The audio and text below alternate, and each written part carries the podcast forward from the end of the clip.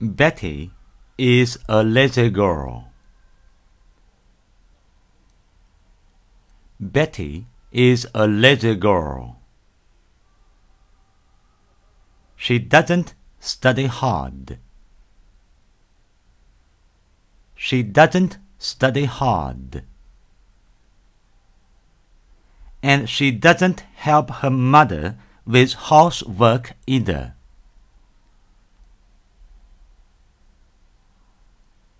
And she doesn't help her mother with housework either.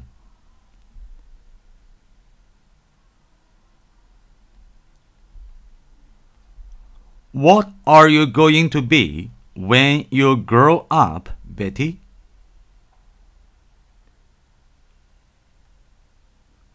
What are you going to be when you grow up, Betty?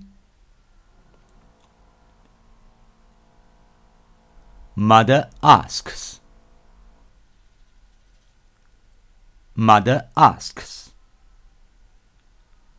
You are too lazy. You are too lazy.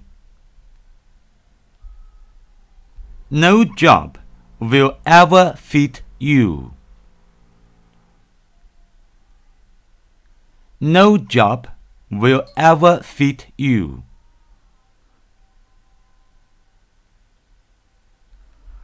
But I know there is one.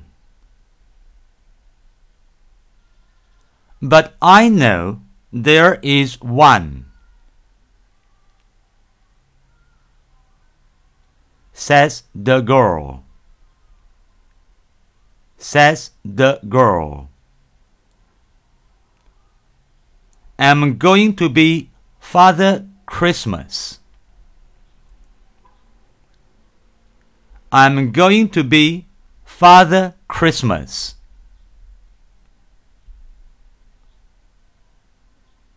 You want to be Father Christmas? You want to be Father Christmas? Mother is surprised. Mother is surprised. But why? But why? Because he works only one day in a whole year.